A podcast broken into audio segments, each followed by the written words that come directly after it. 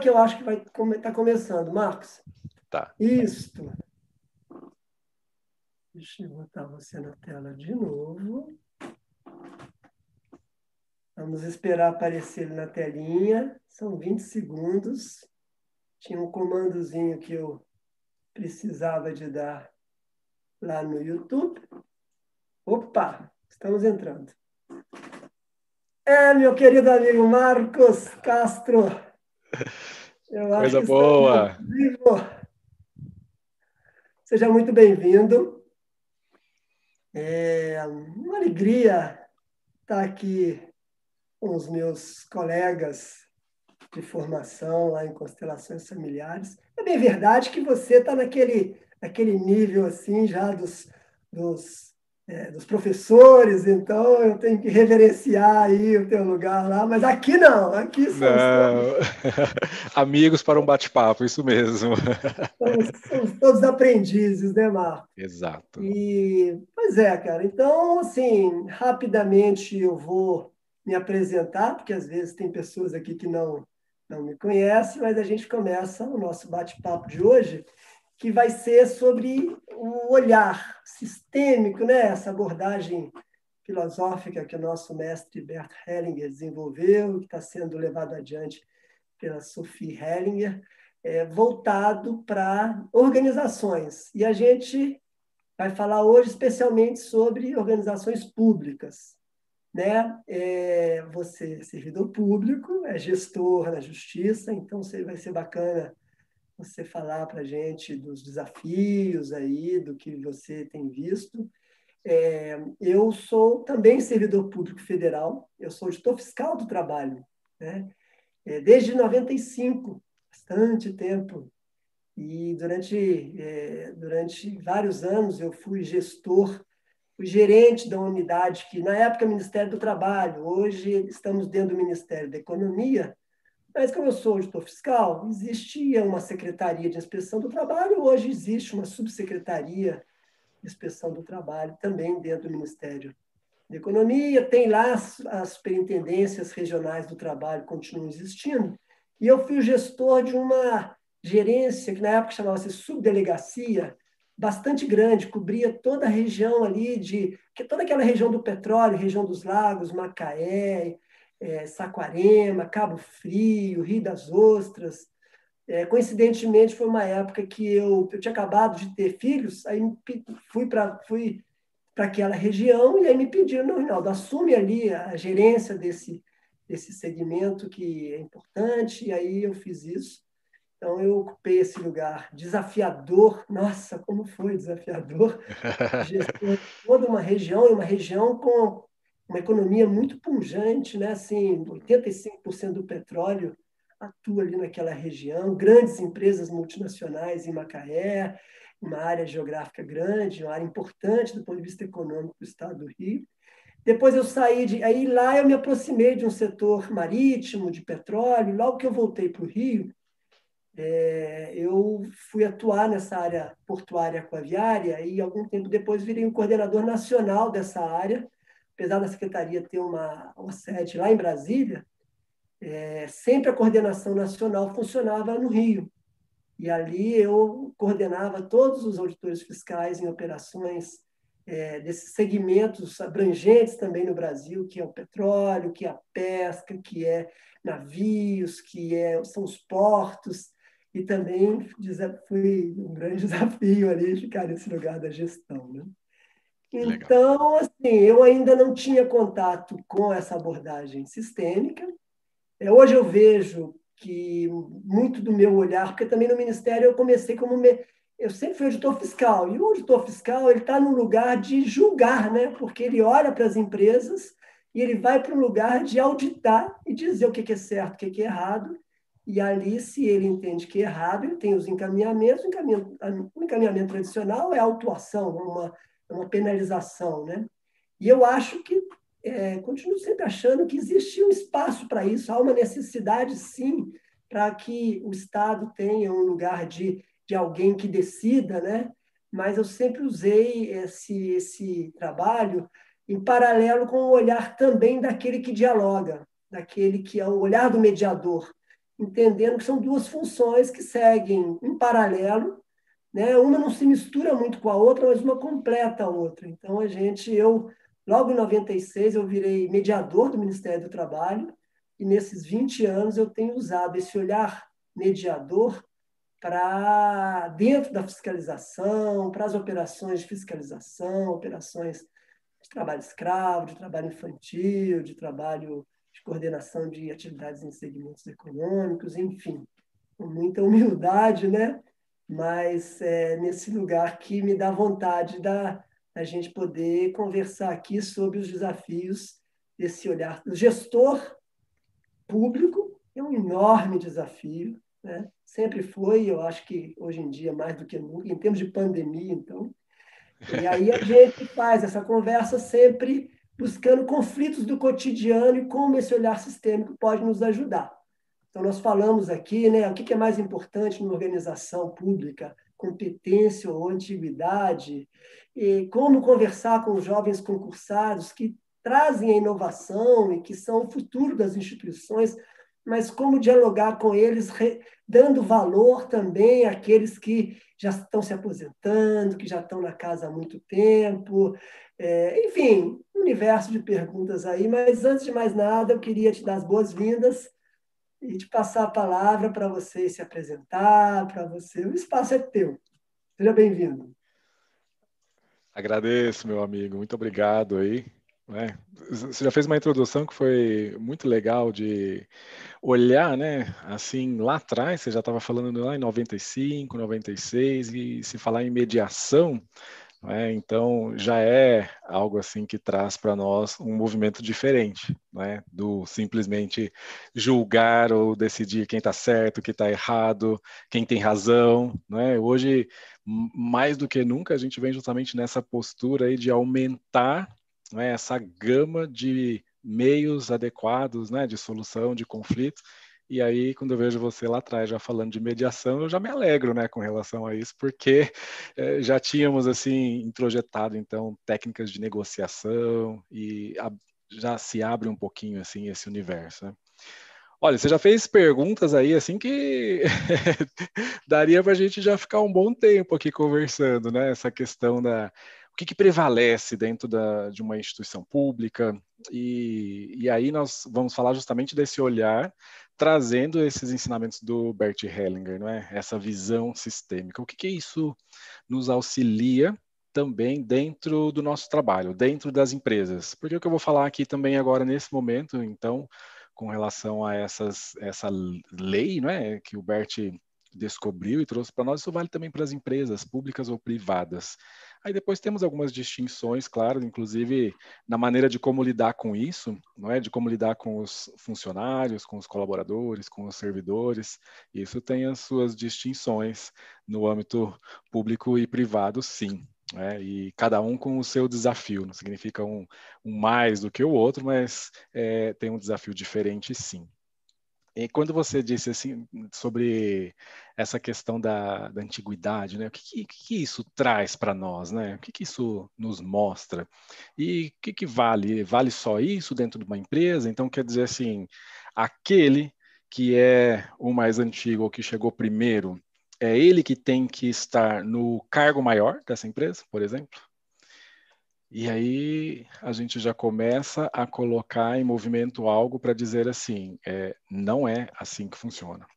É porque dentro das empresas, e sejam, sejam elas públicas ou privadas, nós temos que olhar sim para algo que chamamos de competência técnica. E aí isso difere um pouco das ordens no âmbito familiar, quando a gente vai olhar as leis do Bert Hellinger, né, e nós vamos olhar lá o pertencimento, a hierarquia, o equilíbrio, não é? Para quem está chegando conosco agora, assim, o pertencimento, olha, né, todo aquele que chegou naquela família pertence, né? Todos têm o mesmo direito de pertencer. E aí, na hierarquia, uh, é simples, o, o tempo, né? Esse critério cronológico, quer dizer, quem chegou antes tem precedência. É? Agora, quando eu olho dentro da empresa, aí eu preciso olhar essas ordens, sim, que são ordens que estão a serviço da vida, né, dos relacionamentos como um todo, mas também para essas características específicas dentro das empresas, dentro das organizações, dentro das instituições públicas. E na empresa, já falando assim bem diretamente com você, essa questão do que prevalece, nós precisamos olhar para a competência. Porque senão isso gera muita inquietação dentro da própria empresa. Então, quem é dentro dessa empresa, dentro dessa instituição, que está realmente imbuído dessa missão da empresa, que está em sintonia com aquele início dessa empresa, dessa instituição, da missão, dos valores, quem é que serve mais? Sabe? Então, isso não fica só na antiguidade. Agora, olhar para a antiguidade também tem um efeito também traz algo, traz um movimento muito legal, muito importante.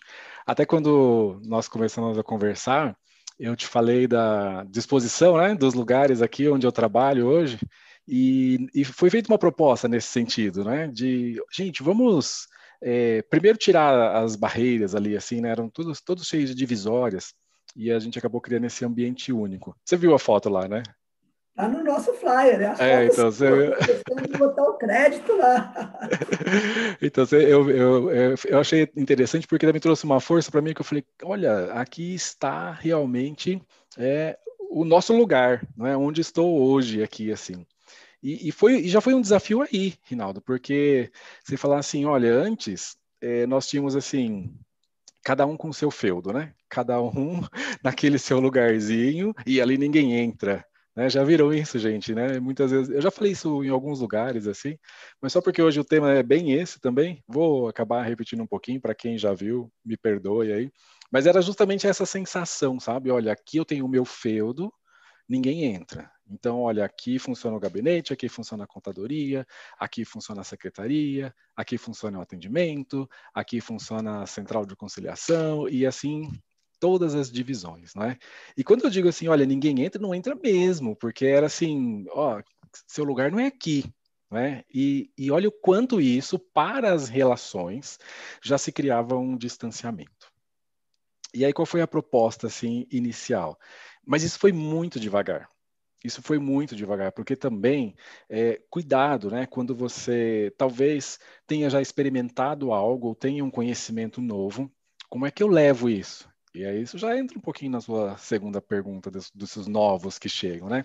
Como é que eu levo isso? Porque se eu chego com isso como quem assim, olha, agora eu tenho algo novo, nada presta mais do que vocês fizeram aqui. Nada disso tem sentido. Então, isso já vai criar um distanciamento, isso já vai criar uma recusa, não é? Porque também ali dentro houve uma história antes. E nós precisamos olhar para essa história. Estou fazendo uma mescla aqui com tudo que você está falando, depois a gente junta tudo isso, assim. Então, aos poucos, foi muito devagar, né, nós fomos conseguindo, assim, é, tirar uma divisória aqui, outra ali, até chegar ao ponto de que estivéssemos todos juntos. E a, a ideia era justamente mostrar essa questão de que, primeiro, todos pertencemos, estamos juntos aqui, uma engrenagem mesmo em que a atividade de um ela influencia diretamente na atividade do outro. Né? E assim, quando você olha, você fala, puxa vida, tinha alguns que estavam tão esquecidos, porque tinha uns que ficavam realmente muito isolados, assim, né? Tinha um, um servidor, assim, que a gente brincava que era até um aquário, assim, porque era tão isolado, ficava só ele numa, né, com paredes de vidro, assim, e aí, de repente, está ali junto, né? Todos integrados. Isso, isso teve um efeito.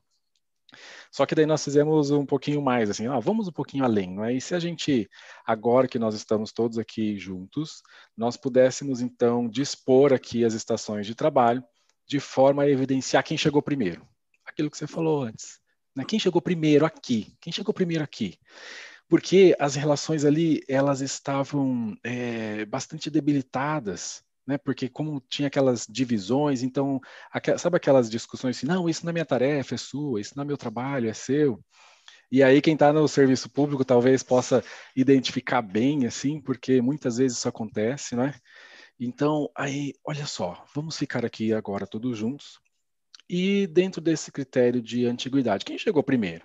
Aí, de repente, a primeira pessoa que chegou era um senhor que estava quase que de escanteio que estava assim, ele, ele já é um senhor mais reservado mesmo, quieto por natureza, não é? Vem aqui ocupar o seu lugar. E ele foi lá para o primeiro lugar, aquele que chegou primeiro. Aquele que dentro da instituição participou mais da história daquela instituição.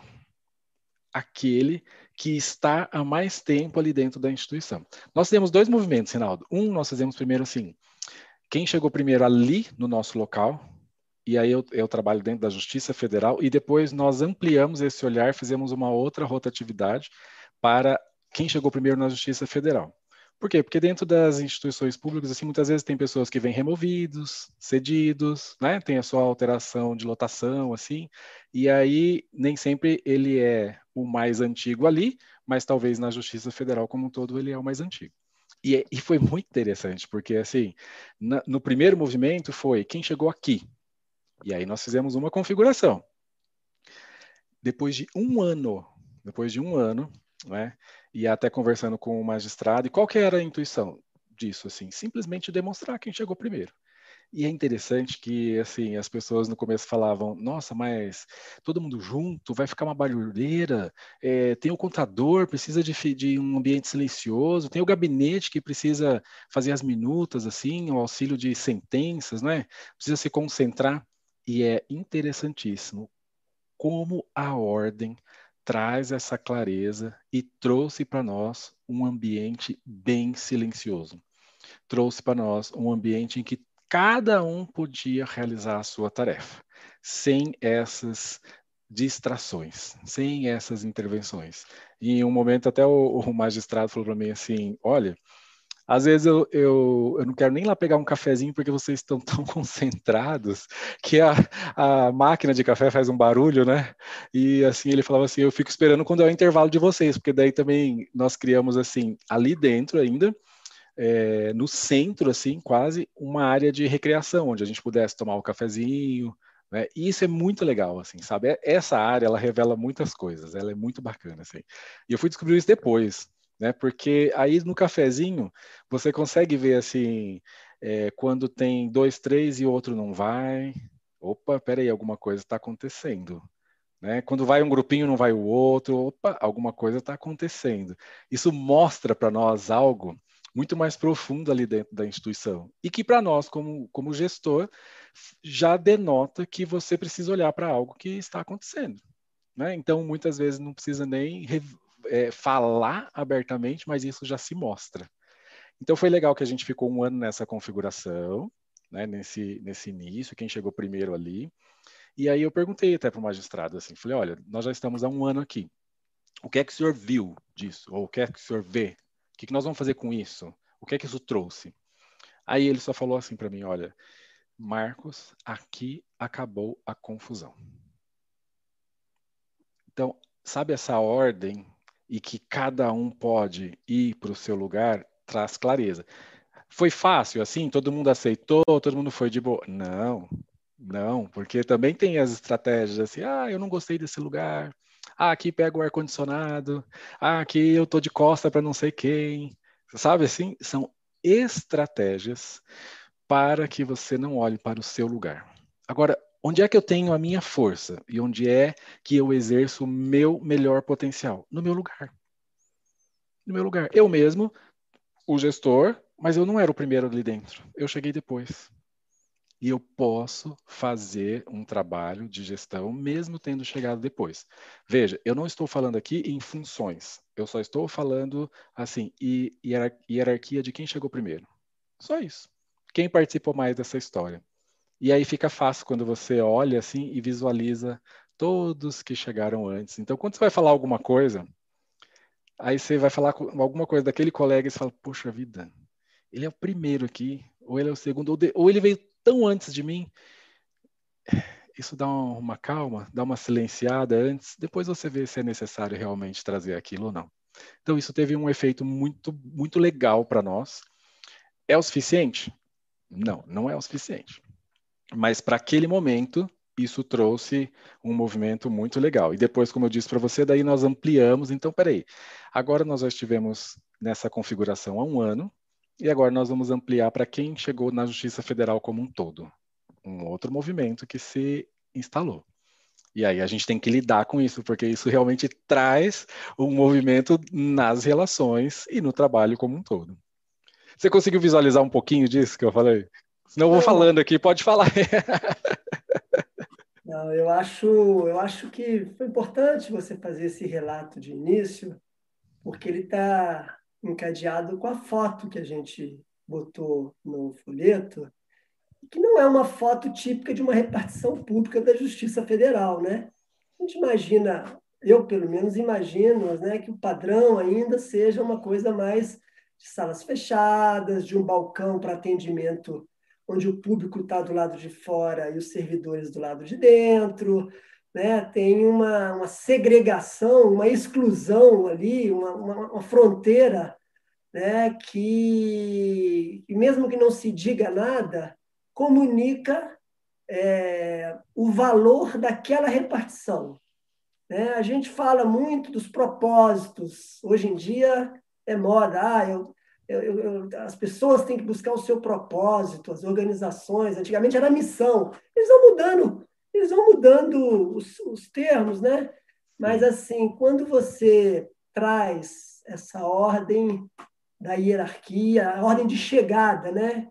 é, e transforma isso numa, numa configuração no espaço físico, eu acho que é muito rica, porque, em primeiro lugar, é aquilo que é, a gente estava falando. Muitas vezes, é, o setor, ou a nosso setor de RH, de, de departamento pessoal, ele fica muito preocupado em fazer formações e treinamentos para a parte técnica, para os computadores, para as questões mais objetivas, que é interessante, mas eu acho que tão importante quanto isso é haver uma discussão a respeito do, dessa, dessa filosofia, dos valores dessa repartição.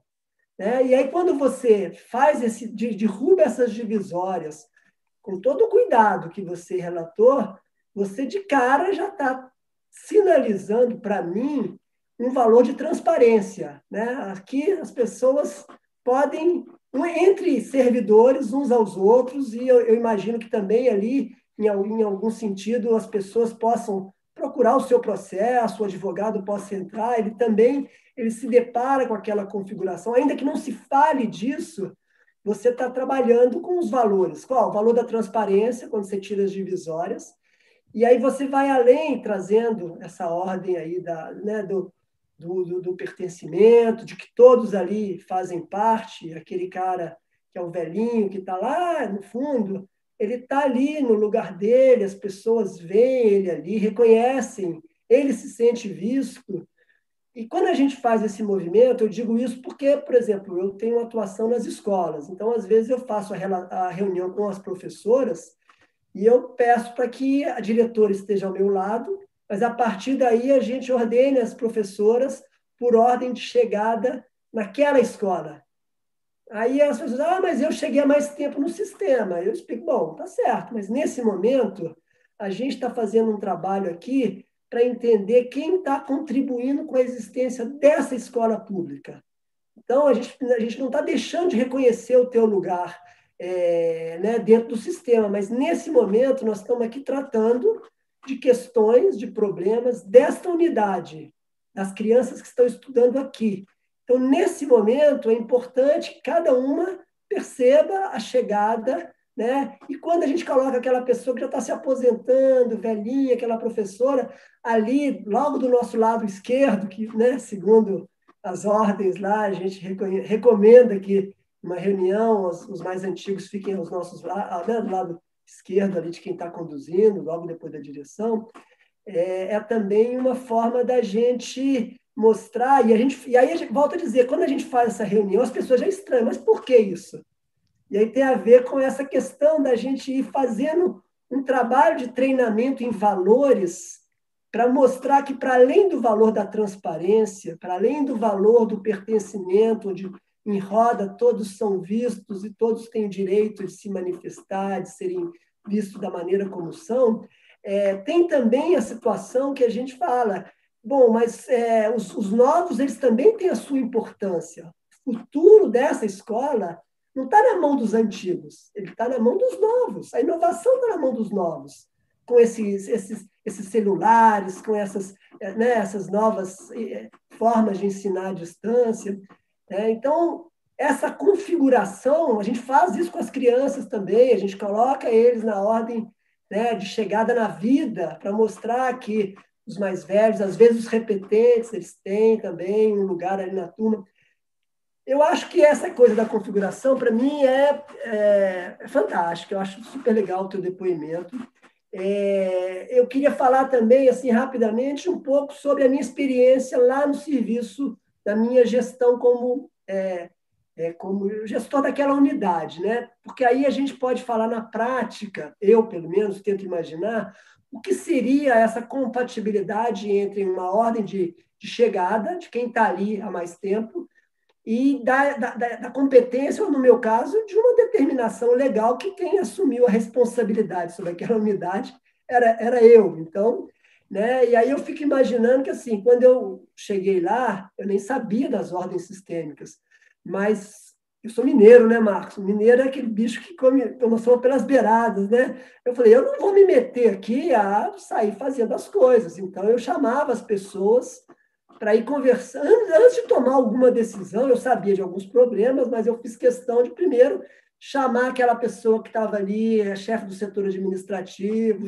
chamando pessoa a pessoa. Ali você vê também quem você percebe que tem mais é, dedicação, porque tem aí uma outra questão que a gente falou, como é difícil para nós na gestão pública você mostrar para aquele servidor público que ele passou num concurso, mas que o serviço público não está ali para servir a ele como um lugar de, de tranquilidade, estabilidade econômica e tal. Ainda que isso seja um direito legítimo, nós somos servidores públicos, mas nós estamos ali a serviço do público.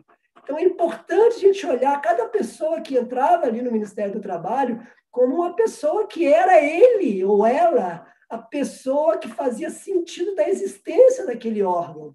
Mas só para voltar então um passo atrás, como conciliar as ordens, as três ordens, pertencimento, hierarquia e equilíbrio das trocas, com essa, essa coisa da competência técnica? Para mim, é, era isso, é respeitando as três, né? ouvindo todo mundo. Na hora que eu quisesse implantar uma nova metodologia, eu poderia fazer isso por partes, a partir do que as pessoas iam me falando, perguntando para elas o que elas achavam se eu passasse a fazer assim ou assado, fazendo reuniões em grupo. Na época eu não sabia ainda essa coisa da, né, de colocar ali por ordem, mas enfim. E por, no frigir dos ovos, a decisão era minha. E aí eu tomava a decisão. Né? E, e aí é um, é um dilema, porque, por exemplo, no nosso caso, auditores fiscais, somos todos no, mesmo nível, né? Eu sou chefe hoje, mas amanhã o colega que é meu subordinado será o meu chefe. Então, assim, você lidar também, não sei se no teu caso também você lida com essa questão, mas no meu caso isso é muito forte, porque você está ali indicado por uma pessoa que naquele momento ela tem uma delegação né, para fazer uma, uma, orientação, mas isso é natural que daqui a pouco muda, muda a eleição, no serviço no Poder Executivo, isso é o tempo inteiro se mudando. Então, você, às vezes, você depois de ouvir todo mundo, inclusive os mais antigos, você faz uma determinação. E aí é um dilema, porque às vezes as pessoas não querem cumprir. Né? E aí é o desafio da gente, mesmo respeitando, né, gerenciando a partir desse lugar de quem chegou por último, ouvindo a todos, mas na hora da decisão, é, a decisão tem que ser, tem que ser cumprida. Né? E se aquela, se aquela pessoa que está ali não está cumprindo, ainda que seja uma pessoa até que a gente admire respeite muito, faz-se necessário você ter uma pessoa naquela posição que possa que possa dar sequência ao teu trabalho, porque senão todo mundo sofre com isso, né? Então estamos falando de outro desafio enorme que é da hierarquia né? funcional mas, dentro disso. Fala, Marco. É, mas isso que você trouxe é algo Claro que está no nosso dia a dia mesmo, porque quantas vezes né, aqueles que chegaram bem depois estão é, nesse cargo de chefia, estão com uma função. Veja que até fiz questão de frisar antes, né, que olha, estamos falando apenas desse reconhecimento da precedência, mas eu não estou falando das funções ainda. Agora você trouxe isso. Cada um tem uma tarefa. E a sua função na chefia engloba várias tarefas. E só vai haver paz ali e segurança se realmente cada um estiver no seu lugar. Se a chefia ocupar o seu lugar. Porque se cair nesse espaço de talvez tentar agradar a todos o tempo todo e sair desse lugar da chefia, da direção, isso vai gerar uma desestabilização ali na equipe. Quem é que está nesse lugar mesmo? Quem é que manda mesmo? Já ouviram isso em alguns lugares, assim, quando a chefia acaba deixando né, de exercer algumas tarefas porque elas são difíceis. Como você disse, poxa, mas espera aí, se eu tenho um colega que mesmo após né, eu ponderar entre todos eles, ouvir esses que chegaram antes, porque o que você pode fazer é isso, justamente, é ouvir esses que chegaram antes, mas ao final, se você tem a, o cargo de chefia, é você que vai dizer qual é o rumo, para onde vamos, para onde é o caminho agora, qual é a tarefa que precisa ser desempenhada. E você realmente precisa dizer isso. Não é? Claro que alguns podem concordar, outros não, quando você faz isso, de trazer todos esses que vieram antes, de considerá-los, a sua proposta tem muito maior chance de seguir com tranquilidade. Agora, em alguns momentos, isso passa também pelo outro, né? E isso, claro, também movimenta o outro e mexe com esse outro. Porque talvez esse outro, como você disse assim, olha, esse outro amanhã pode ser o meu chefe, ou pode ser que ele já tenha sido o meu chefe e está trabalhando ali comigo agora e ele precisa, nesse momento, se desvencilhar daquele cargo que um dia ele ocupou e que foi temporário, daquela função que um dia ocupou e que foi temporário. Então, nem sempre é com você, mas é também com o outro. Né? E aqui é onde nós estamos dentro da Justiça Federal, para falar da, bem prático. Também eu trabalho em um local e pode ser que todos aqueles que estão ali já tenham sido diretores em algum local. Então você imagina que assim você vai é, passar algumas diretrizes, porque também, claro, a palavra final ali é do magistrado, você vai passar algumas diretrizes para aqueles que também já estiveram nesse lugar de liderar. E isso é um desafio. Né? Então, isso que você fez, isso que você trouxe de considerá-los, é o que esse líder pode fazer. E depois, sim, desempenhar a sua tarefa, fazer o seu papel e aí levar adiante, para que não haja justamente essas inquietações dentro da equipe. Porque se algum desses servidores ou desses membros da equipe começa a perceber que outro está ocupando um lugar que está vago, porque nem sempre o chefe está lá no lugar dele, de chefe, esse lugar está vago, isso gera uma inquietação, uma desordem e desestabiliza a equipe. Então é preciso, cada vez mais eu vejo que, seja nas instituições públicas ou privadas, esse lugar deve ser ocupado efetivamente e cada um ir para o seu lugar. Porque assim, se o líder, o chefe, vai para o lugar dele, naturalmente aquele que estava lá achando que poderia mandar mais que o próprio chefe, ele precisa sair desse lugarzinho e buscar o lugar dele. E aí tudo isso vai novamente entrando em ordem.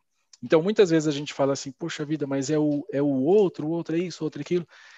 Se nós estivermos no nosso lugar, é? o nosso lugar não está vago, nós estamos ocupando o nosso lugar, e nesse lugar é onde eu tenho a força, é onde eu posso fazer exatamente e cumprir a minha missão ali dentro o outro precisa sair dali, o outro precisa buscar o lugar dele. E aí as coisas vão novamente entrando em ordem. É fácil? Não. Não é fácil. Não é assim que a gente fala, ah, então tá, já sei da ordem, porque isso não é só na cabeça. Quando você fala assim, ah, eu considerei, né, eu, eu fui realmente ouvir, você realmente escutou todos esses que vieram antes e deu um lugar para aquilo que eles também trouxeram em você ou foi lá cumprir uma formalidade? Porque se vai apenas cumprir uma formalidade, rapidamente eles se afastam. E depois é muito provável que sejam contra aquela solução que foi apontada. Né? Então, isso é também uma postura interna né, de você realmente considerar e trazer internamente dentro de você, e depois sim você tem a sua tarefa, e aí você precisa dar o norte e dar essa decisão, se for preciso. É, esse, esse é um grande desafio, né? Porque, e pensando aqui você falando, às vezes quando você vai falar com uma pessoa, concordo totalmente contigo, você tem que estar de coração, não pensando em, em só falar o que você acha como chefe, porque aí você, você já, já, já, já começa no, num lugar, você vai para ouvir de verdade o outro. Eu acho que é isso mesmo. É, é interessante também a gente estar atento, me ocorreu pensar nisso, de que às vezes o outro também, ele pode, certamente ele está com as questões dele, né?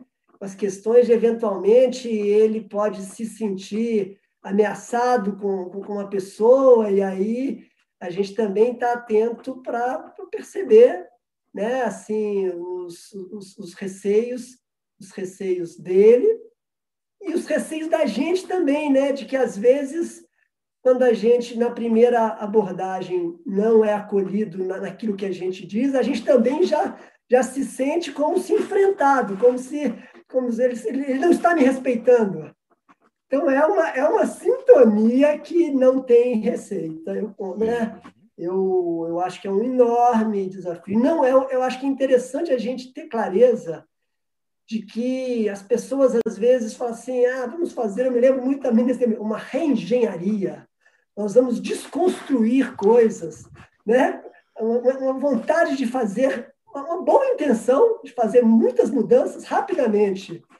E aí já, já parte de um lugar né, de, de, uma, de, uma, de uma falta de um reconhecimento de que, olha lá, mas se aquela repartição ela funciona daquela maneira há 10 anos, com que direito eu acho que eu posso fazer uma reengenharia ali em 10 minutos, em 10 dias? Esqueçam tudo que vocês já fizeram até aqui, já, né? Alguns talvez já tenham até ouvido isso, assim, né? Esqueça agora tudo vai ser diferente. E, e muitas vezes, é claro que aqueles que chegam, esses novos, eles estão, como vocês, cheios de boas intenções. É, na Justiça Federal, para a gente falar, isso acontece muito porque nós temos uma rotatividade entre os magistrados, nós temos as, re, as remoções dos juízes, não é?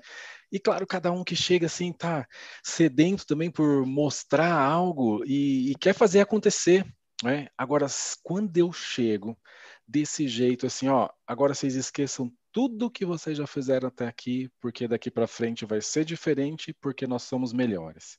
O que acontece, naturalmente, alguns desses servidores vão se afastar por conta desse, é, dessa ausência de reconhecimento a essa história que já teve ali dentro.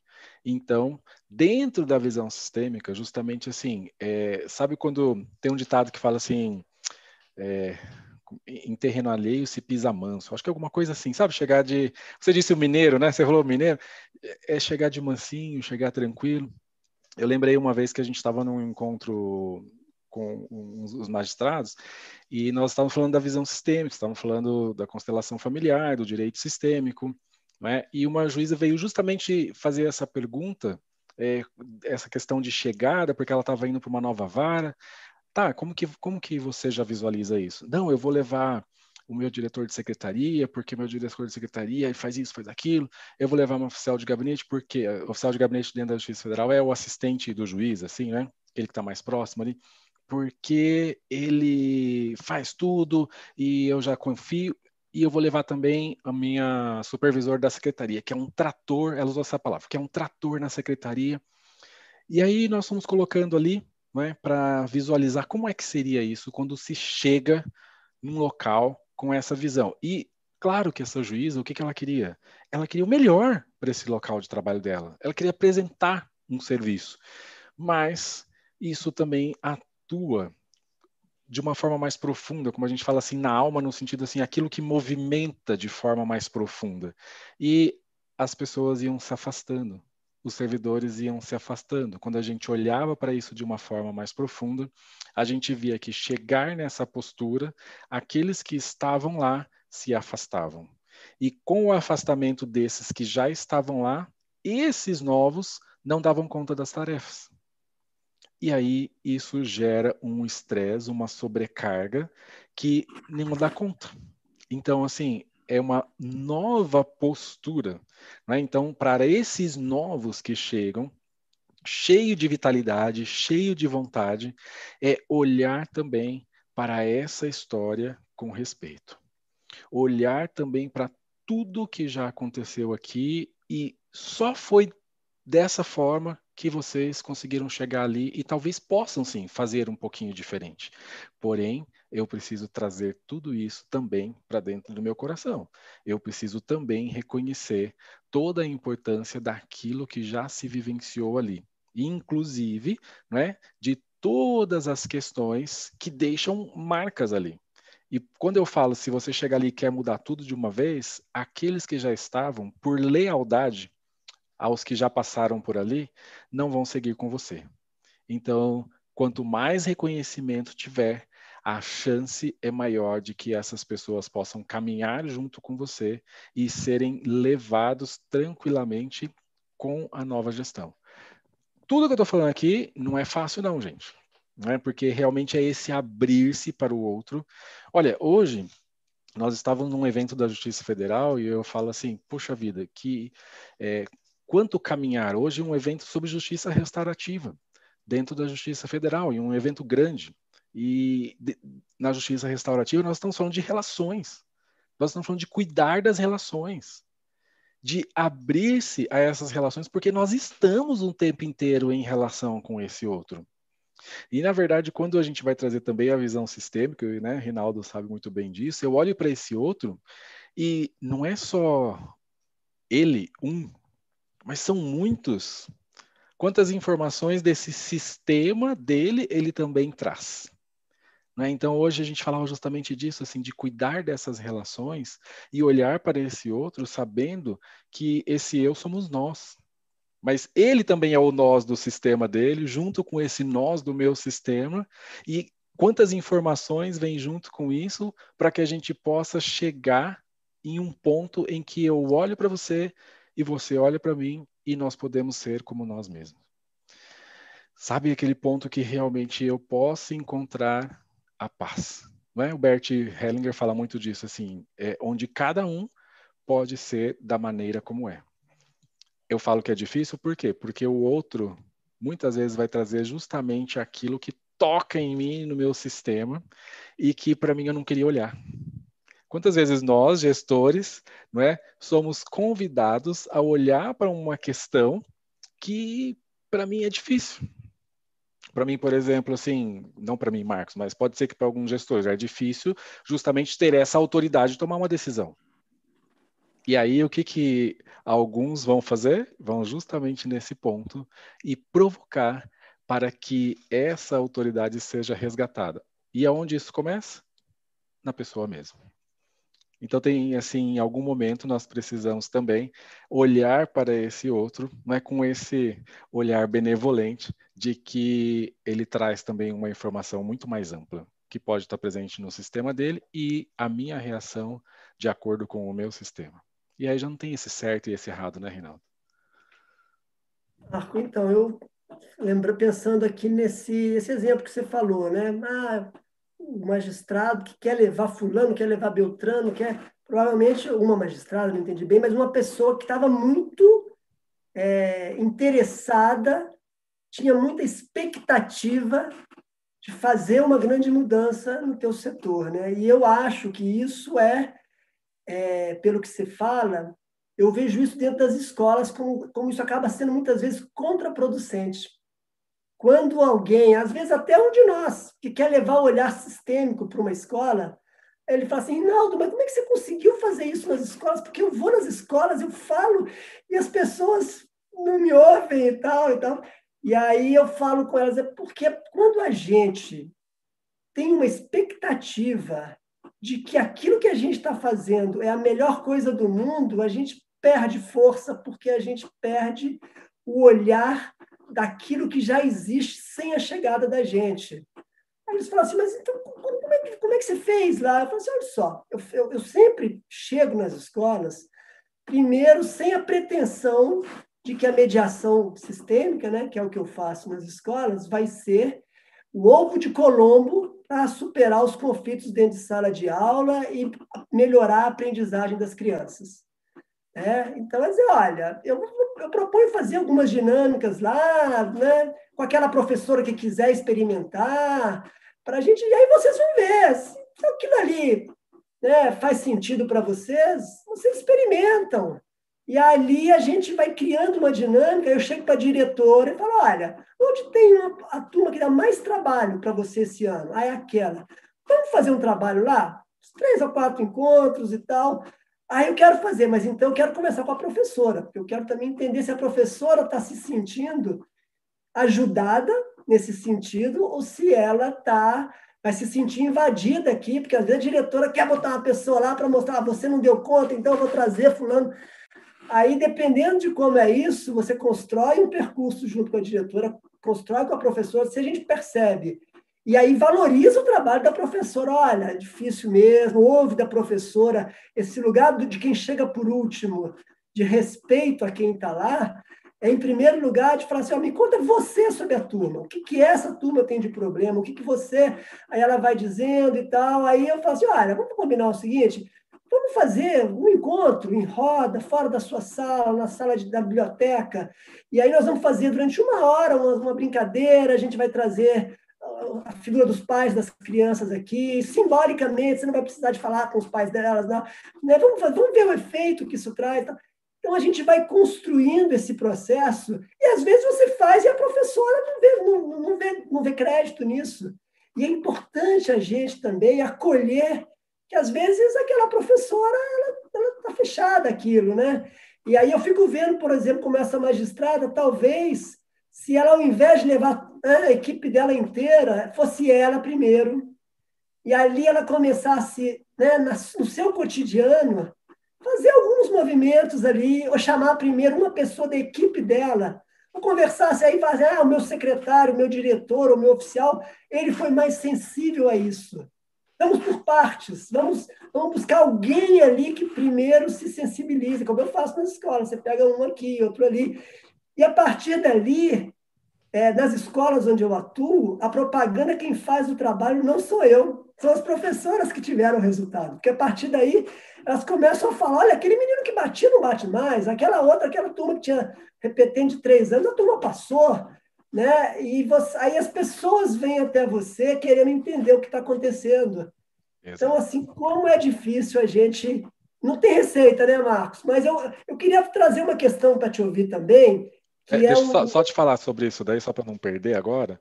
É, que justamente assim, isso que você trouxe, e eu só queria dizer que não há nada de errado em você levar, né? Ou o seu, a sua pessoa de confiança, e isso é, é uma prática né, adotada, assim, e é muito tranquilo nisso. É esse ajuste interno, essa postura interna de como é que eu chego nesse local. E aí, quando a gente faz esse ajuste interno, que eu entro em sintonia com tudo. Entro em sintonia, em sintonia com essa história. No seu caso, eu entro em sintonia também com essa escola e com essa diretora e com esses professores, e eu não estou lá porque eu sou melhor que eles. Quando é que dá o conflito? Quando justamente eu chego nessa postura de que, olha, eu sou melhor e eu vou fazer melhor. E aí eles vão mostrar para você que você não é esse melhor e aí vai ter muito trabalho. então, assim, não há, não, não há nada de errado em levar, não é? Uma pessoa da sua confiança, duas, sei lá quem, mas que realmente a gente possa é, perceber o quanto a nossa postura interna também atua no nosso ambiente como um todo.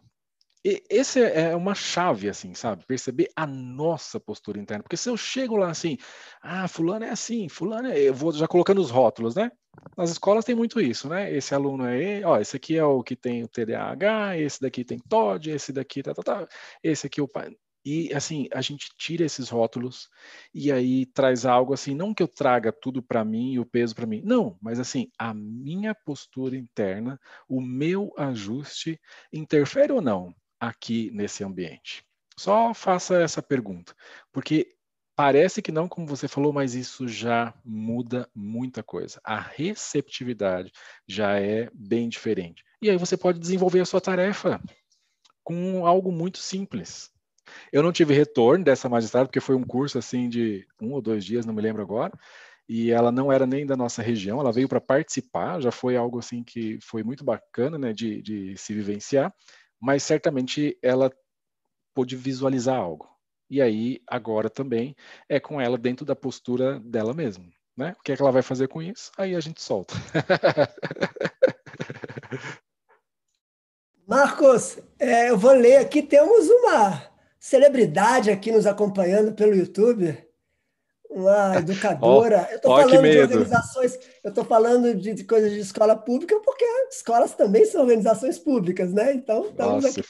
Se for a Ellen, nem me fale. Minha amiga Beth Martini, ela trabalha ah. na coordenação regional lá do Rio, que supervisiona exatamente as escolas onde eu, através do projeto Girassol, faço esse trabalho. Fizemos agora um dia do professor, no dia 15, uma live. Foi muito legal porque a gente convidou a diretora de uma das escolas onde eu faço o trabalho, uma das professoras e outras pessoas lá da, dessa coordenação para fazer uma homenagem a essa figura dos professores. Eu vou ler aqui, Beth Martini.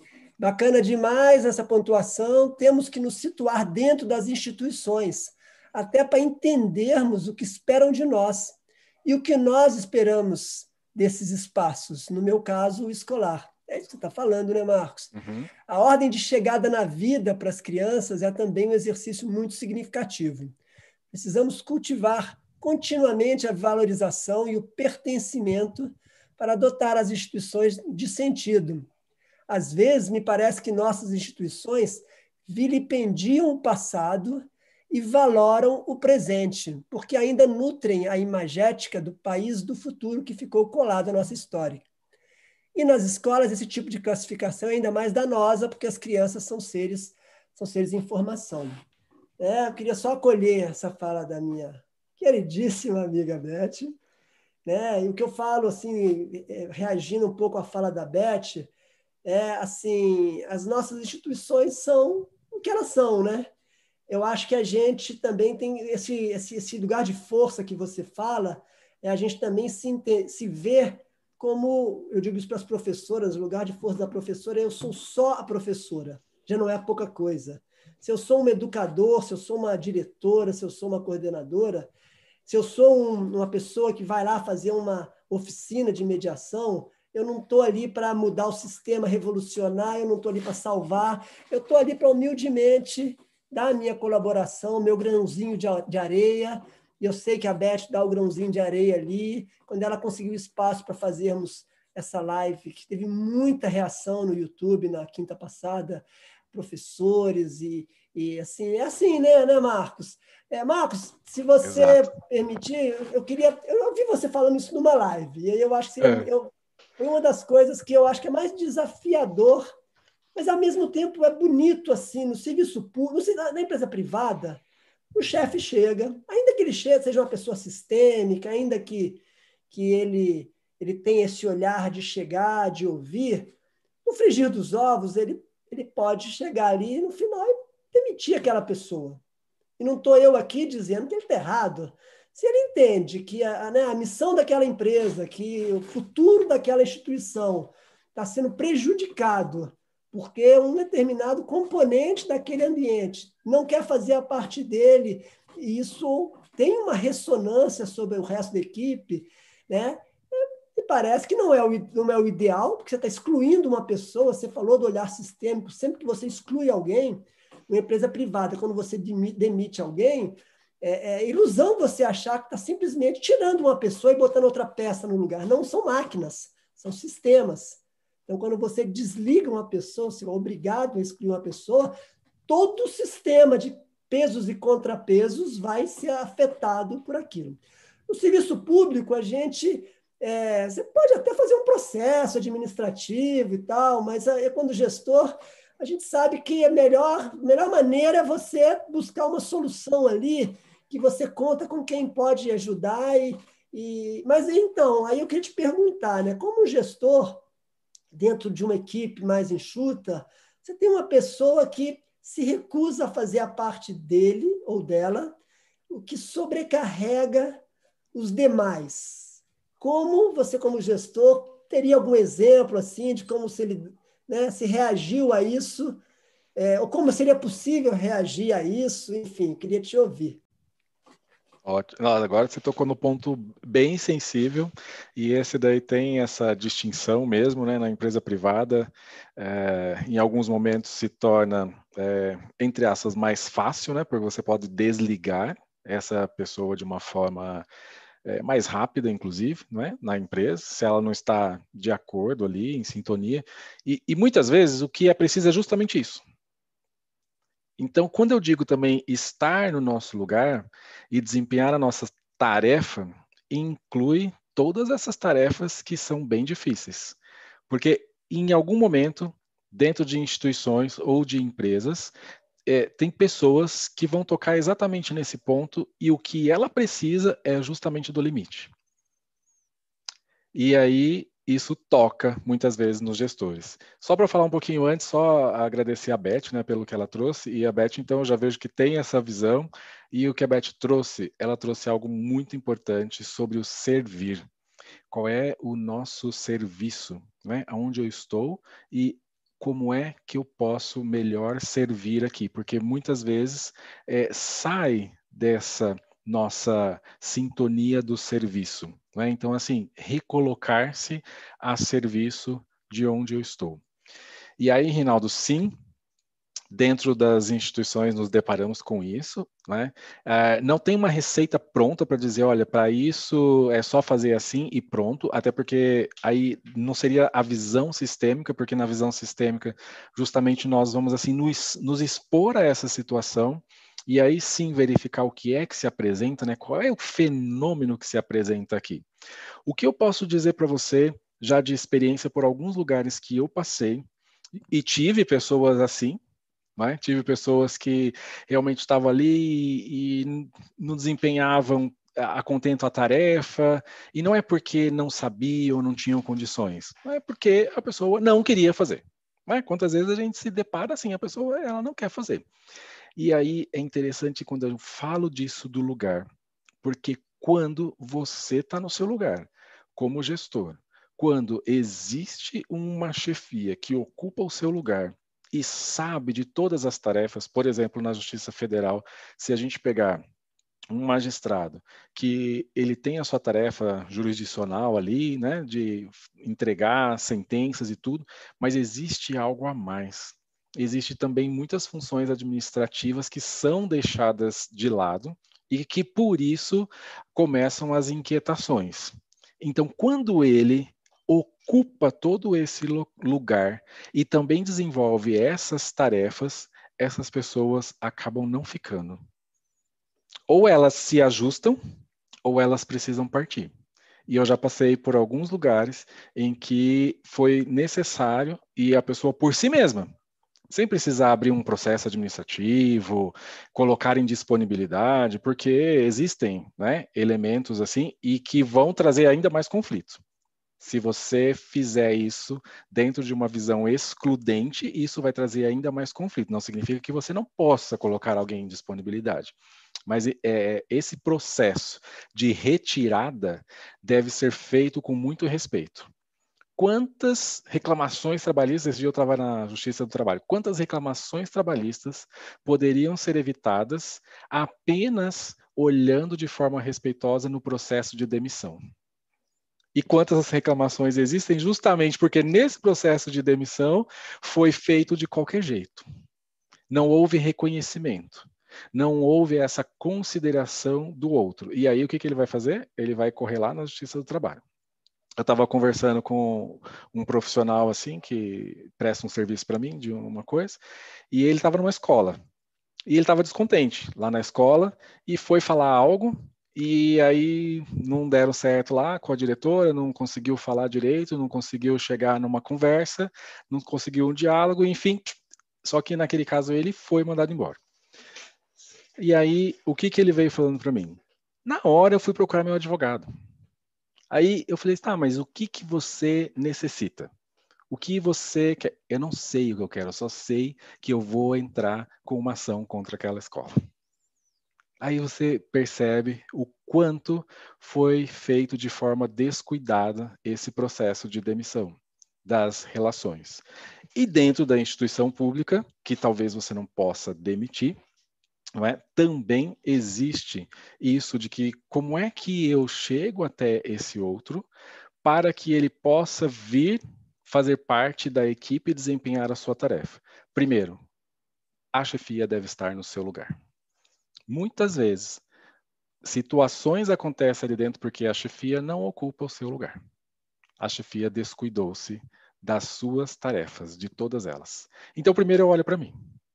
Onde é que eu contribuí para que isso tenha acontecido aqui dentro? Porque certamente, se estamos em relação, e sempre estamos em relação, porque é um processo relacional, eu contribuí com algo. Aí eu vou buscar em mim o que é que eu posso fazer por mim mesmo. Ah, mas espera aí, mas olha, eu tenho um chefe atrás de mim que a decisão final é dele. Então, como é isso para ele? Porque senão essas pessoas, e acontece demais, eles vão mostrar que eles precisam justamente desse limite, porque também trazem algo lá do sistema deles. E muitas vezes nós sabemos, acontece de uma relação, por exemplo, só um exemplo, hein, gente? Só um exemplo, para não ficar receita de bolo assim olha, eu tenho algum problema com o meu pai, e aí eu não respeito ninguém, nenhuma chefia, não respeito a autoridade de ninguém, porque lá no meu sistema eu não respeito a autoridade primeira do meu pai. Então isso vai gerar uma inquietação e essa pessoa precisa justamente desse limite. Então, lidar com essas tarefas de recusas, não é? De, olha, eu não quero fazer o que eu tenho aqui dentro, também elas estão ali dentro dos nossos desafios como gestores. E nós precisamos lidar com isso. E, e é aquilo que eu disse para você, muitas vezes a pessoa não faz a tarefa justamente para mostrar para você que você precisa ir lá. Eu não estou dizendo que precisa ir lá demitir, precisa ir lá colocar à disposição, mas ele está te chamando de algum modo. Ó, presta atenção aqui em mim. E aí, como é que a gente pode restabelecer essa relação? Se é que pode, porque muitas vezes não dá. Agora, já passei por essas experiências que eu te falei. E Marco, acho que travou. Alô, Marco? Marco.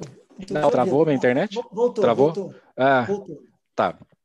Voltou, né? Eu também eu vi que a imagem ficou parada. Então, é, eu estava só repetindo que em algum momento é, essas pessoas chamam atenção, mas quando existe essa ocupação do lugar da chefia, essas pessoas por si mesmas vão buscar outros caminhos ou se ajustam ao que está ali. Então, é preciso muita força para isso. É, eu, eu fico vendo o desafio de um professor em sala de aula, né? De uma professora de exercer a sua autoridade perante 30 crianças, 40, 50, né? É, e eu acho que o que eu vejo ali, e divido ali com as professoras, esse olhar sistêmico se aplica também nessas dinâmicas que você falou, né? Vamos dizer, eu estou ali com um funcionário que está claramente ali me enfrentando. Né? Esse olhar sistêmico passa por a gente também, é, antes de, de fazer uma reação impulsiva, a gente tentar respirar fundo, dar esse um passo atrás internamente, né? E olhar para essa pessoa, olhar para essa pessoa, é, ampliando um pouco esse olhar e sim é, talvez imaginando ali, né, se ele está reagindo ali, possivelmente tem as questões dele. Às vezes é interessante como isso dá um efeito na prática. Sim. A gente está com a pessoa ali dentro da sala sentada ali, você você olhar para aquela pessoa dentro de um contexto que tem um pai e uma mãe ali atrás, é, isso tem um efeito. É, e a gente faz isso muito nas escolas, mas também com os adultos. Agora, mais ainda, e eu digo isso muito para as professoras, o quão importante, quando a gente está sendo enfrentado na nossa autoridade, por uma criança de 5 anos, para um adolescente de 15 ou por um funcionário de 35, é eu, antes de reagir, eu olhar para trás e ampliar a visão de mim mesmo. Como é que está a minha relação, como é que é a minha história com meu pai? Né? Isso não é uma coisa fácil, né? a gente sabe que é um processo. Né? A gente vem de uma, de uma, enfim, muitas vezes os pais não puderam dar aquilo que os filhos gostariam, a gente sabe como, como é isso, né? Mas a gente pode pelo menos dizer que isso tem um efeito, né, Marcos? E aí a gente recomendar, já que estamos falando do olhar sistêmico para as empresas, é isso, é na hora que o gestor se vê ali confrontado, né, é, sem saber muito como ocupar o seu lugar, ele, antes de mais nada, ele olhar para dentro de si e buscar principalmente a força do seu pai, pedir ajuda mesmo, olhar para trás, né, ver essa, essa linhagem masculina, que, que principalmente para nós homens, mas que também para as mulheres, né, essa energia feminina ela tem muito a ver com cuidado, ela tem muito a ver com acolhimento, mas essa a energia de da autoridade, a energia de fazer os projetos andarem, a energia de realizar, energia de liderar uma equipe passa muito por essa energia masculina que chega através de nós, gestores homens ou mulheres, de maneira geral, pela figura masculina. Então, essa é uma, é uma dica que eu falo, como eu digo ali para as professoras: olha só, você não precisa acreditar, não, só experimenta. E se isso aí não fizer efeito, ah, esquece. É, mas, mas experimenta se você de verdade pede para o teu pai interior ajuda para enfrentar aquele conflito. Né? Antes de uma reunião, se, fecha o teu gabinete e se conecta com essa força, pede ajuda para ele. E depois vai ter a conversa. É, Exatamente. Eu acho que isso tem. Você quer falar? Eu estou sentindo você querendo falar. É, Fala é, não, aí. Não, eu estou concordando aqui com você. eu estou concordando porque exatamente isso tem um efeito, não é? E quantas vezes é, são posturas realmente simples, não é? E talvez você leve isso nas escolas, né? São posturas simples que têm um efeito grandioso. É? Então, esse assim de olhar realmente aí para os pais ou para o pai, né, especificamente, assim, como é que você fica de costa larga mesmo, né? Como é que você você tem esse suporte? E, e aí essa palavra que você trouxe também de reação, sabe? É justamente isso que, sabe, dá esse passo atrás para você não entrar nesse jogo, não morder a isca. Você sabe a história do, do bigode de, de tigre? Já viu essa história? Bigode não. de tigre? Como é que eu, como é que como é assim para lidar com a negatividade assim das pessoas, né?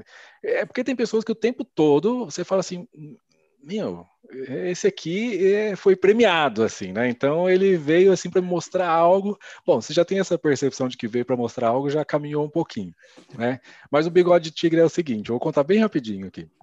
Então a, a esposa ela foi, ela procurou um sábio e ela foi pedir uma poção para ele, né? Porque assim, o marido tinha ido para a guerra e voltou muito agressivo. E ela falou assim: Olha, é, eu vim aqui porque eu quero que meu marido volte a ser carinhoso. Um dia ele foi carinhoso, né? Aí o sábio diz: Eu tenho a poção. Eu tenho uma poção que vai resolver isso, mas tem um ingrediente essencial. Você precisa trazer para mim um bigode de um tigre vivo. Esse é o ingrediente essencial. Mas ela falou: oh, mas como que eu vou conseguir pegar um bigode de um tigre vivo? E o sábio fala: se for importante para você, então você terá êxito. E deixa por ali. Então essa mulher sai, e aí ela pegou à noite, estava lá, ela saiu com uma tigelinha de arroz e um pedacinho de carne, porque tinha uma caverna lá que ela sabia que poderia ter um tigre. E realmente tinha um tigre lá. Aí ela ficou bem distante desse tigre, assim. Aí ela chamou o tigre com aquela carne, com aquela tigelinha de arroz ali. O tigre não veio. E assim ela foi fazer. Na noite seguinte, ela se aproximou um pouquinho mais do tigre. mas o tigre ainda não veio. E aí ela foi, foi até que em um determinado momento ela foi conseguindo chegar mais próximo dessa caverna. É? E o tigre foi se acostumando com ela.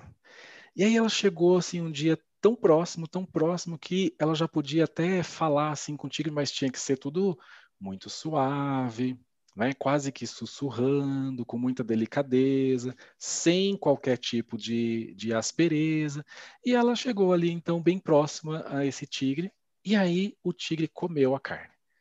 Comeu a carne que ela levou, comeu um pouquinho daquele arroz que estava na tigela. Já no, no outro dia o tigre já estava esperando ela lá. E ela foi. E assim se passaram assim seis meses. E aí um dia ela pegou e falou para o tigre, olha, é, eu não vou te fazer mal, mas eu preciso é, de um fio de bigode seu. É, não se zangue comigo, eu preciso desse fio de bigode. O tigre falou, tudo bem. E ela foi lá e tirou o fio de bigode do tigre e levou lá para o sábio. Né? Aí levou para o sábio, chegou lá, olha, eu consegui né, o fio de bigode do, do tigre. Aí o sábio pegou, olhou, viu que era de um tigre vivo mesmo, assim e tal, e pegou aquele fio de bigode e jogou numa fogueira.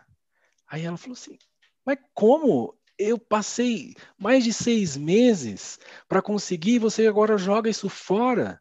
Foi tudo em vão, né?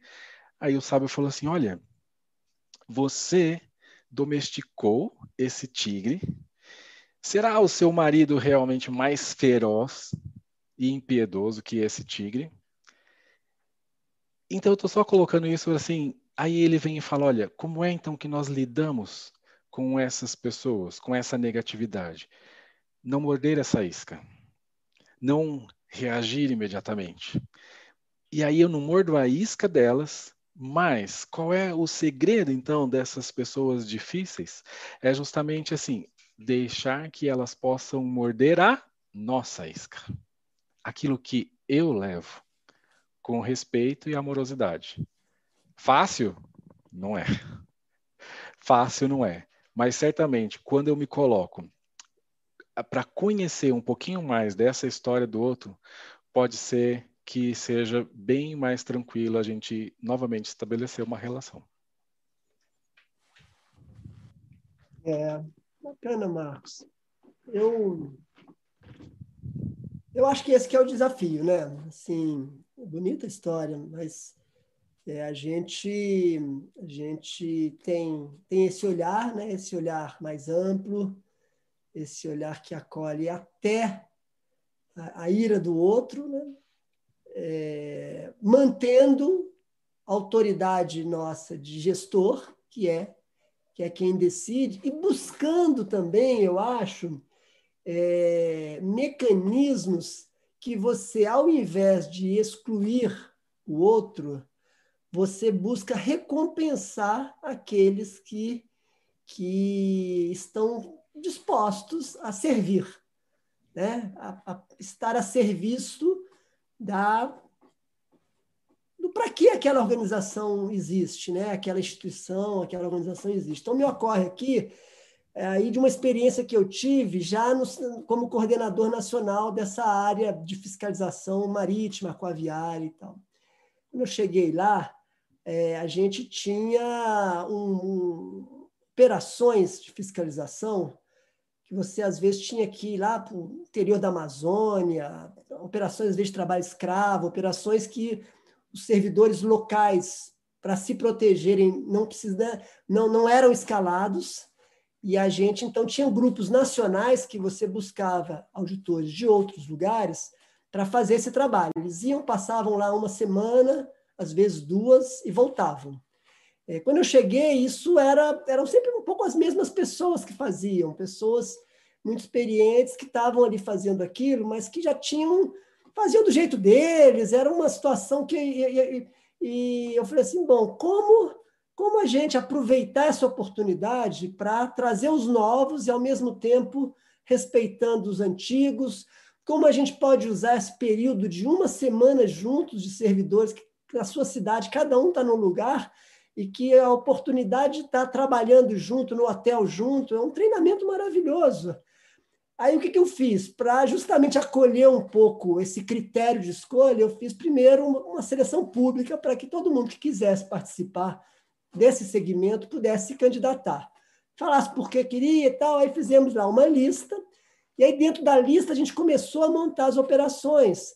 Mas eu também expliquei para eles que as operações elas iam ter um critério, mais ou menos assim, de uma equipe, sei lá, de seis pessoas, é, a metade delas seriam de pessoas mais antigas e a outra metade seriam de novos, recém-concursados ou pessoas com, que não tinham experiência na área. Justamente para a gente, primeiro, né, ter esses. O primeiro dia seria um dia dentro do hotel de conversa, onde os antigos iam dizer como estavam falando, os novos iam falar o que eles gostariam de fazer. Antes de ir para campo, tinha todo um trabalho ali de integração. Eu falava um pouco como coordenador nacional o que a, a, secretaria queria, né? o, que, o que tinha gerado aquela, aquela ação fiscal, o que, né? qual era a demanda e tal. Tinha muita reação, às vezes, mas também tudo bem, porque, na verdade, eu convidava as pessoas para irem. Né? Se alguém. E aí eu começava a selecionar também aqueles também dos antigos que estavam também dispostos a movimentar, sair de um lugar de conhecimento deles tradicional para estarem abertos de fazer uma, uma situação que também eles aprendessem algo com os novos. Né? E a gente tinha, tinha, tinha um orçamento grande, isso foi. É, então, assim, me ocorre dividir isso aqui com você no sentido de cada, cada caso é um caso, cada situação é uma situação mas é um pouco aquela situação assim da gente também não estar tá enfrentando ninguém, você não está excluindo ninguém, você está ao contrário. Você está deixando claro né, o critério, né, o objetivo daquela, daquela, daquele recurso que estava sendo gasto, porque não era barato. Né, você pegar cinco servidores, diária, é, botar eles no hotel, levar eles, nós fomos fazer operação lá no Oiapoque, navio, lá na divisa com a Guiana Francesa, fomos fazer lá no sul do Brasil, a gente fazia né? Então tinha que ter um, tinha que justificar esse tipo de trabalho. E aí a gente foi construindo, isso foi um processo, né? Na primeira, uns não queriam, outros é, é, reclamavam. A gente também, na hora que ia, nesse primeiro dia, a gente ia fazer lá no, no, no, em, no Amazonas, a gente pedia que para essa reunião as pessoas de Amazo do Amazonas pudessem participar, para eles também não se sentissem invadidos ali. E eles pudessem dizer, olha, Diz, digam para a gente como é que está funcionando isso aqui, quais as ações fiscais que vocês fizeram. Nós vamos fazer, mas nós estamos aqui fazendo uma dobradinha. Não tem ninguém aqui entrando na sua área geográfica para ensinar o Padre Nosso para o vigário, sabe? São detalhes, né, Mar? Eu nem fazia coisa sistêmica, nem tinha esse olhar, mas é uma, é uma questão de você entender que você tem que reconhecer quem está ali e ir descobrindo o caminho das pedras é, é, pela situação. Ó, temos, eu vou te passar a palavra aqui, já são 8h20, então, mas eu queria muito dizer do comentário do nosso colega de formação, Fábio Cobol, que também é muito interessado né, nesse tema da, do olhar sistêmico sobre organizações, públicas. É Fábio, Fábio vai fazer um, um, trabalho sobre, a gente falou do pai aqui, sobre o masculino. Eu vi aí, viu? Vai fazer Eu vou estar lá amanhã, eu já me inscrevi, mas deixa eu ler. Ah, é amanhã? Dele, é. é virtual, meu amigo. Eu tô, quando gente boa tá fazendo, eu. Que legal, que legal. Olha só, ele, ele, pergunta, ele faz uma pergunta: como vem o papel do Estado como substituto simbólico do pai? Será que nós, às vezes, não buscamos segurança e autoridade que nos falta na relação com o Pai e perdemos de vista o sentido de servir? Você quer responder? Não, Pergunta do Fábio, é, é, é, é, assim, o, o Fábio traz algo que, que realmente, em alguns momentos, você percebe isso, eu posso falar ali, né? Vou falar da, do meu lugar ali, por exemplo, dentro da Justiça Federal. Então, Fábio, só para você ter uma ideia, isso que você fala do Estado, claro que o Estado vem, não é? E tantos que buscam esse Estado buscam, é, o buscam nessa função paternal, não é? Como se pudesse suprir eventual ausência desse pai. E aí o que acontece? Fica justamente essa essa relação de dependência. Ali no, onde eu trabalho, eu trabalho no juizado e a grande maioria das ações são ações é, contra o INSS, em desfavor do INSS. A parte que vai requerer algum benefício, algum, algum auxílio temporário, ou mesmo uma aposentadoria por invalidez, né, um permanente. E aí, qual é a dinâmica que eu percebi ali? Quantas e quantas vezes o que as pessoas estão buscando ali no Estado, não é? no Estado juiz ou no Estado que oferece algo, um benefício, né? como eles falam, vim, vim, eu preciso do meu benefício, né? meu benefício previdenciário, na verdade estão buscando justamente esse caminho de retorno ao pai ou à mãe. E aí, por isso que o tempo todo eles estão batendo a porta do Estado novamente, o tempo todo. Tem pessoas assim que eu já atendi que tinha oito, dez processos, assim, um atrás do outro, um atrás do outro, um atrás do outro, e terminava um determinado benefício e pedia outro. E aí eu comecei assim, de vez em quando eu vou lá para o setor de atendimento, eu comecei a atender algumas pessoas. E não é fazer constelação, mas é levar essa postura sistêmica lá na frente. Então alguns chegam e, e, chegam assim bem debilitados, né, ou bem exaltados, por exemplo, quando recebe uma um resultado de um laudo ali que foi negativo e eles sabem que eles não vão ganhar a ação. Muitas vezes, Fábio, eh, a primeira fala das pessoas já mostrava para mim que o que eles estavam requerendo ali do Estado, na verdade, eles buscavam dos pais. Por exemplo, falas do seguinte sentido, assim, é, a pessoa, essa mesmo que eu lembrei agora, que tinha nove processos, oito ou nove processos, ela disse para mim, na primeira fala dela, assim, ela disse, olha, eu já perdi a minha mãe agora vocês querem tirar o meu benefício? Quem é que ela estava buscando através desses processos todos ali dentro do judiciário? Qual o acesso que ela estava buscando que foi interrompido para ela em algum momento? A própria mãe. E isso em tantas e tantas outras vezes. Né? Esse Estado ali como um substituto de pai e mãe. Vai conseguir fazer esse trabalho? Não. E aí a gente pode, por meio desses outros métodos, dessas outras visões, desses outros saberes, levar também para a justiça essas alternativas como forma de efetivamente entregar algo que solucione o conflito. Porque aí nós podemos mostrar também para essas pessoas um outro caminho de força que talvez ela precise do Estado apenas por um breve período e não de forma permanente como tentam se agarrar.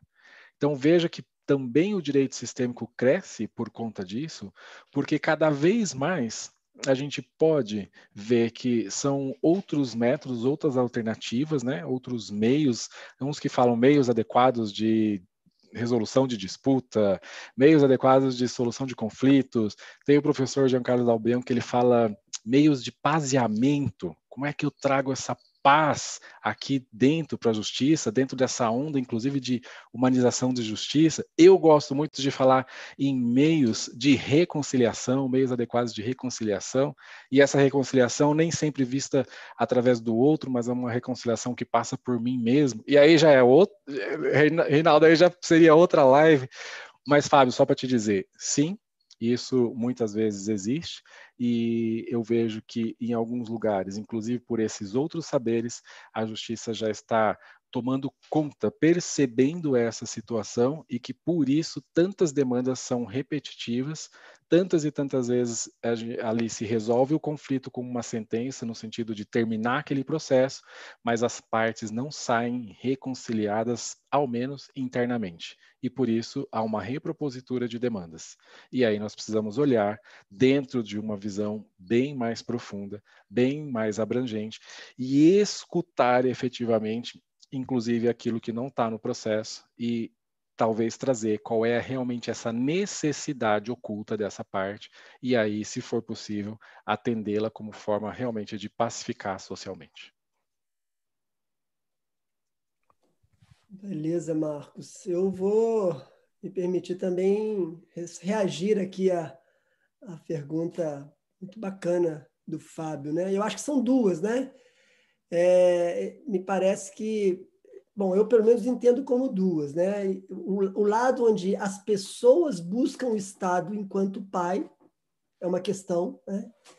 É, e como nós, como servidores públicos, nos conectamos ao nosso lugar de força para reagir a um cidadão ou uma cidadã que, que, nos, que nos provoca nesse lugar de pai e mãe. Né?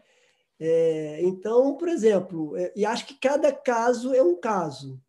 Né? No caso que eu estou ali na, no plantão de consulta trabalhista, que às vezes a gente fica ali recebendo as dúvidas, as, as tristezas, as mágoas das pessoas que que estão ali muitas vezes é, reivindicando uma, uma situação que elas nem, nem, nem têm esse direito, e eu percebo isso, eu não me furto de dizer para elas que elas não têm esse direito, mas eu antes eu acolho. Né? E aí eu me vejo no lugar de mãe, sim, de, escutar um pouco aquela pessoa ali, de dar ouvidos a ela, de, de né, deixar ela um pouco ter esse, esse desabafo e, e depois digo para ela, olha, a verdade é a seguinte, às vezes a gente pode ajudar, né? Às vezes a gente, a gente pega, pega o telefone, tenta ajudar a pessoa lá que está dá um número lá do que a gente tem acesso ao sistema que ela não tem, e com esse número ela consegue ter acesso a um benefício, a um processo que ela não tem, né? que é o papel ali. Agora também não, não, não, não sai dali arrasado nem, nem sobrecarregado com essa carga de, de, de, de, pressão que ela coloca sobre o Estado, porque isso é dela. Né? E aí eu, eu simplesmente sou só o servidor que estou ali fazendo o meu trabalho. Agora, mais desafiador ainda é, é esse lugar da gente enquanto me, membro dessa instituição pública. Né? Eu acho que a gente, a gente não cai nessa função de serviço público à toa. Né? Provavelmente cada um de nós tem aí histórias familiares que vêm de, de longe, que nos colocam para estar nesse, nesse, nesse lugar. Eu, pelo menos, é, eu acho que não é fácil ser servidor público, não é fácil ser auditor fiscal do trabalho, muito difícil. É um índice grande, inclusive, de adoecimento né, das pessoas, porque você tem que decidir coisas ali, você tem que decidir rapidamente, nem sempre tendo todos os elementos. Mas aí, Fábio, me ocorre, e, e, e é também é uma construção minha, né? muitos anos dentro do serviço público, muitos anos dentro da auditoria, de eu tentar entender qual é o meu serviço, qual é a missão da minha instituição. Né? E aí a gente, eu gosto de fazer, de, de olhar para a história da auditoria. A auditoria fiscal do trabalho ela surgiu na Europa, com a Organização Internacional do Trabalho, na época que na Inglaterra tinha é, muita exploração de trabalho infantil nas minas, e aí as crianças morriam e as pessoas eram muito maltratadas, mulheres também muito maltratadas.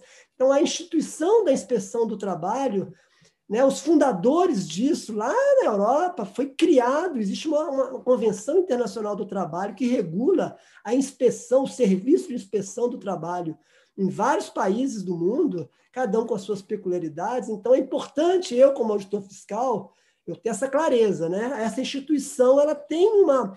Os fundadores disso, eles tiveram um sonho, né? As pessoas falam, ah, o, o Estado tem que se ausentar do conflito trabalhista, isso é uma questão entre, entre as partes. Talvez em algumas situações até sejam, mas a gente não pode também deixar de entender que tem outras situações onde né, há uma, uma, uma distinção aí de força e de poder muito grande e onde o Estado tem sim que ocupar, né? E a instituição do, do Ministério, a fiscalização do Ministério do Trabalho, ela, ela se valorizou muito ainda né, lá no final do, do século passado, 95, 96, na época mesmo que eu entrei, 90, antes disso, com as operações de trabalho escravo rural, né? Porque era uma situação que era ah, sempre foi assim, sempre foi assim, e a auditoria ela começou a entrar e falou assim: não, não pode ser assim, eles, eles têm que ter um banheiro, eles têm que. Ah, mas sempre foi assim. Então, né? então eu acho que cada caso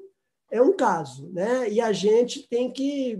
Eu reajo a, a essa provocação do Fábio pensando nisso, né? da gente, em cada situação, a gente entender que existe essa cultura da instituição, no meu caso, Agora, para além da cultura, que é algo que é mais permanente, existem as crenças. E é claro que no passado a atuação do Estado foi muito maior. E é muito legítimo que hoje isso cada vez mais vá sendo diminuído. Então, eu vejo com muito bons olhos o aumento do diálogo social, o aumento né, da participação, da auto-organização das partes. É, né, isso vai aperfeiçoando. Eu acho que é inevitável a gente ver isso na justiça, ver isso no Poder Executivo, do Estado realmente é, ele, ele, ele acompanhar os novos tempos para ele realmente saber a, a serviço de quem ele está, né, a serviço da sociedade, qual a missão, né? E, é, e, não é não é a serviço da nossa estabilidade de servidor público, que foi o que o Fábio provocou, né? do meu salário, da, da minha segurança. Não é isso que nos, que, nos, que nos mantém no nosso lugar de força. Isso é legítimo, porque sem isso a gente não pode fazer os enfrentamentos que muitas vezes são necessários. Né? Agora, a gente tem que analisar cada caso. Isso daria outra live. Vou falar com o Fábio, a gente vai botar ele na roda aqui, fazer uma live com ele também, porque é. ele também sabe. Não, com certeza. Eu, eu quando estava te ouvindo, assim, é, eu lembrei de algo assim, como é que então nós, como servidores ali, não é? Agentes do serviço público, como queiram, assim, como, como a gente pode, então, realmente ajudar, como a gente pode realmente é, auxiliar essas pessoas que nos buscam sem sair do nosso lugar de ser apenas o servidor, não é? Sem querer ocupar esse lugar do pai ou da mãe, mas sim estar ali para auxiliá-lo desse meu lugar, com compaixão. É? Eu, eu lembrei de um exemplo, já faz um tempo isso. Teve um, um workshop do Conselho da Justiça Federal em Brasília, e foi um dia inteiro assim, justamente para falar sobre projetos na justiça que já estavam acontecendo e utilizavam a constelação familiar. E eu fui convidado a falar e era justamente sobre as relações interpessoais no trabalho do que eu tinha levado aqui no juizado. Mas acabei contando um exemplo lá que eu lembrei você falando aí, eu vou, eu, eu vou seguir esse impulso e vou compartilhar como é que, como é que foi essa, esse auxílio, né? Porque tantas vezes as pessoas nos procuram e a postura é justamente assim, eu já não sei como ajudar. E tem situações que eu nem me atrevo a colocar numa posição de superioridade de que eu tenho a resposta de como ajudar. E aí eu lembro que eu estava lá na frente, que eu falei que às vezes eu vou ali naquele setor de atendimento, e uma pessoa estava muito exaltada, assim, chorando copiosamente, e eu comecei a atendê-la. E eu peguei o processo dela, coloquei ali, comecei a ver. E aí ela começou a falar assim, no começo ela estava bem exaltada, né? Olha, é, ninguém me dá atenção, vocês aqui também são isso, são aquilo, porque é, já é a terceira vez que eu tento suicídio e eu não consegui. Ela olhava para mim assim, ela falou assim: só que agora eu sei a veia certa que eu vou pegar. Agora eu sei como fazer direito. Então, você imagina que você está numa situação dessa, e assim, essa postura nos auxilia justamente assim, o que é que eu posso oferecer não é? E ali era assim, é a sua presença. Você agora vai escutar com todos os seus sentidos. Você vai escutar, inclusive, com o seu corpo. E cada vez que ela falava isso, olha, a certa e agora eu vou me matar. Porque eu já perdi todo mundo, já perdi. E vocês não sabem o grito que tem dentro de mim. E quando ela falou isso, ela ficou quieta, ficou esperando pra, ficou esperando, olhando para mim. E aí eu falei, olha, dona Neide, é, eu vejo a sua dor e todo esse grito que existe dentro da senhora. E então, dona Neide, vamos fazer um exercício se a senhora sentir vontade, sentir que pode fazer. Todas as vezes que a senhora sentir isso, a senhora fala assim, é, por favor, querida mamãe, só diga isso. Só isso. Ela, na hora ela parou com o grito. E você vê quando você vai em algo que é essencial, ela mudou e ela pegou, ficou me olhando. Isso, dona Neide, toda vez que a senhora não tiver vontade de sair da cama, que a senhora não tiver vontade de fazer as suas tarefas domésticas, que a senhora não tiver vontade de fazer nada, a senhora só diz isso. Por favor, querida mamãe. Faça isso como um exercício. Ah, com quem que a senhora mora? Eu, aí, aí já começou um diálogo um pouquinho diferente. Ah, eu só moro com o meu marido, que é o único que me aguenta, porque minha mãe mora aqui na cidade, mas já faz anos que eu não vejo, e eu tenho um irmão que faz anos que eu não vejo. Tá bom, dona Neide, vamos fazer isso? Um exercício. Por favor, querida mamãe. Se a senhora sentir, a senhora pode complementar, por favor, querida mamãe, me ajude. E aí eu falei, olha, aqui com relação ao processo, aquilo que você falou, temos a nossa tarefa. Com relação ao processo, a senhora pode trazer outros documentos para a gente mostrar para o magistrado que talvez o perito não esteja certo, então a senhora tem outros relatórios, atestados, a senhora volte e nós vamos anexar isso no processo. 15 dias depois ela voltou e curiosamente eu estava novamente lá no setor de atendimento, porque eu vou bem de vez em quando lá. Aí ela já veio na minha mesa. Ela estendeu a mão para mim, e ela falou assim: Eu fiz o exercício. Aí as palavras dela, eu não, eu não esqueço até hoje, que ela falou assim: Foi mágico. Eu falei: é, O que, o que aconteceu, dona Neide? Ela falou: Nem eu sei o que aconteceu. Eu só sei que meu irmão um dia me ligou e falando assim que queria comer o pão que eu fazia. E eu até disse para ele que, olha, é, você já tem a receita, você faz até melhor do que eu. Faz, faz você. Falou, e ele falou, não, eu quero comer o pão que você faz. E aí ela disse assim: na sexta-feira santa, eu não sei o que aconteceu, mas estavam com meu irmão e a minha mãe dentro de casa e nós fizemos uma refeição juntos.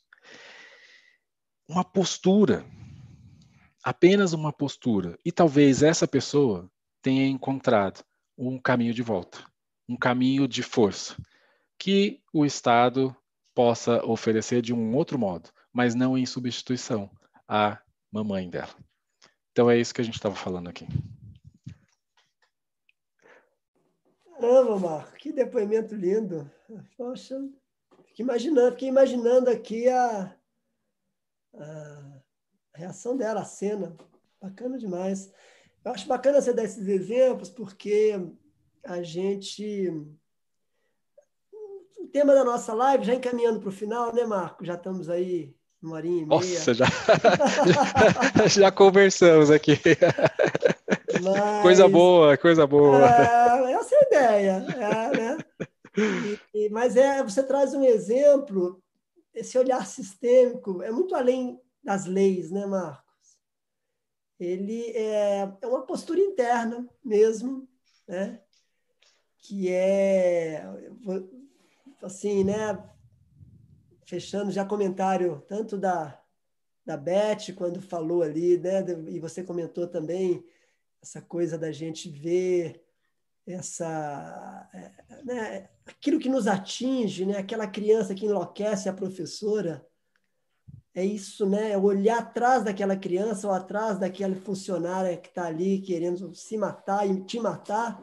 Você vê a mãe dela ali e se perceber que há espaço, tentar ajudar ela a ver essa mãe, né? precisa pensar, porque ah, o que, que não, só, só pensa nisso. Que é, o, é um pouco que a gente faz nas escolas, às vezes eu falo de pai e mãe, e aí a criança, eu não gosto do meu pai, porque ele bate na minha mãe, ele bebe, ele bate em mim, eu deixo ele falar e tal. Aí depois que ele termina de brigar muito, eu falo assim. Eu acolho a tua tristeza, eu acho que seu pai não tem direito de fazer isso, mas ele tem um lugar no meu coração, porque graças a ele você está aqui. Aí você vê a criança meio que se desarmando, né? Então, em homenagem, a Beth fez mais um comentário aqui, muito comovente esse depoimento, caro Marcos Castro. Eu agradeço a participação da Beth. É, o Fábio também concordou com a gente, concordo, Rinaldo e Marcos, conectar a missão real e servir. Minha provocação é a favor do Estado em seu, em seu lugar de força, né? E para nós que somos servidores públicos, no momento que tem tanta gente falando mal né, e criticando o serviço público, mas também não é nada só com o serviço público, né? a gente está num momento de muita, de muita intolerância com o outro. É, e eu acho que a gente tem que acolher até isso, sabe, Marcos? De ver que os tempos são tempos difíceis, mas tudo passa. Isso também vai passar. Talvez isso seja é o que me meu olhar otimista me remete, que a gente está passando por uma inflexão no sentido de, de um novo de um novo olhar, né? Esse olhar sistêmico é um olhar humano, mas não só daquela pessoa com a qual a gente se relaciona. É um olhar que a gente acolhe a pessoa, mas acolhe também a origem dela. A origem dela é o fato dela ser favelada ou dela morar na beirada da praia do Rio, é, a origem dela tem a ver com ela ser branca, ser preta, ser homem ou ser mulher.